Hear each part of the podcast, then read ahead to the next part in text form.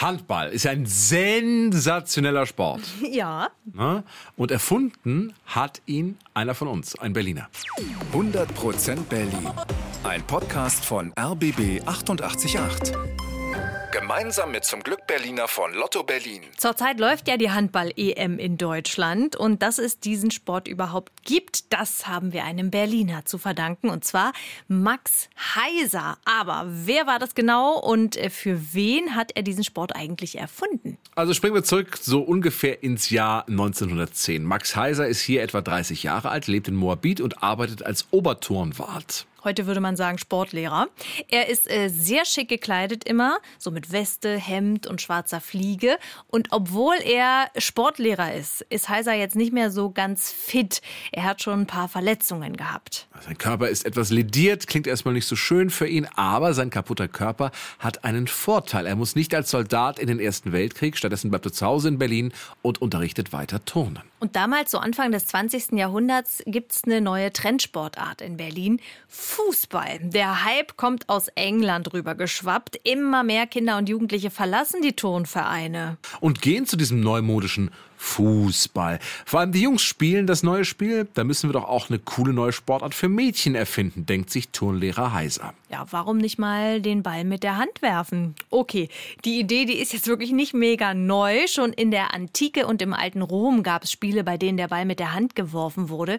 Und auch in Dänemark hatte schon jemand diese Idee, ein Lehrer aus der Nähe von Kopenhagen. Der erfindet so gegen 1898 die Sportart Handbold. Da darf man den Ball auch in die Hand nehmen, aber dann nicht damit laufen. Also, das war nur so ähnlich wie das Handball heute. Ob unser Max Heiser hier in Berlin dieses Handbold aus Dänemark kannte, das weiß man nicht genau. Jedenfalls erfindet er jetzt auch eine neue Sportart und nennt die Torball. Ja, wie geht das Spiel? Zwei Mannschaften spielen gegeneinander. Man muss den Ball mit der Hand in ein Tor werfen. Der Ball ist damals noch ein bisschen größer als heute, ungefähr ja, so groß wie ein Fußball. Allerdings denkt sich Heiser, der Sport soll ja für Frauen sein, also mach ihn mal nicht ganz so wild. Also Körperkontakt und Zweikämpfe sind streng verboten. Die Idee ist eben, die Jungs sollen sich beim wilden Fußball austoben, beim weniger actionreichen Torball sollen dann die Mädchen ihren Spaß haben und fit werden. Heiser probiert sein neues Spiel Torball gleich mal aus. Zuerst mit Frauen, die bei Siemens arbeiten und dann im Winter 1915 mit ein paar Turnerinnen. Sportkleidung damals. Der Damen ist übrigens weite Blusen, Pumphosen und Strümpfe, die bis zum Knie reichen. Trainiert wird immer in einer Turnhalle in der Waldstraße in Mitte. Und den Damen gefällt dieses Torball.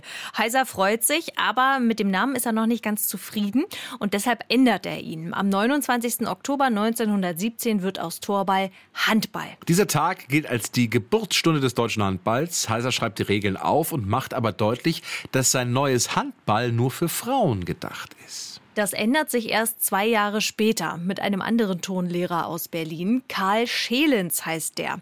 Er will, dass auch Jungs dieses Spiel spielen können und bringt deswegen ein bisschen mehr Action rein. Also Körperkontakt ist jetzt erlaubt und man darf den Ball prellen. Ja, und noch eine Sache ändert er das Spielfeld. Er lässt Handball draußen auf einem großen Fußballplatz spielen.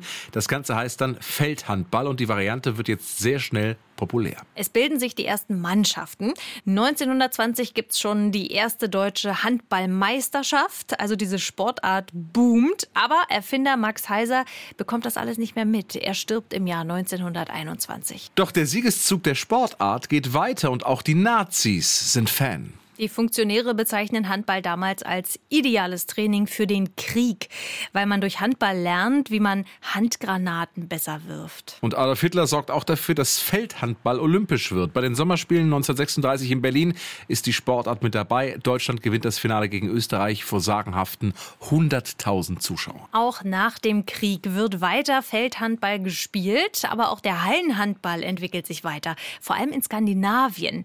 Da ist es ja oft kalt und und dunkel und deswegen spielen die Handballer da lieber in der Halle. Im Laufe der nächsten Jahre wird der Hallenhandball immer populärer. 1972 ist die Drinnenvariante dann das erste Mal olympisch. Das ist das Ende des Feldhandballs. Seitdem wird nur noch in der Halle gespielt.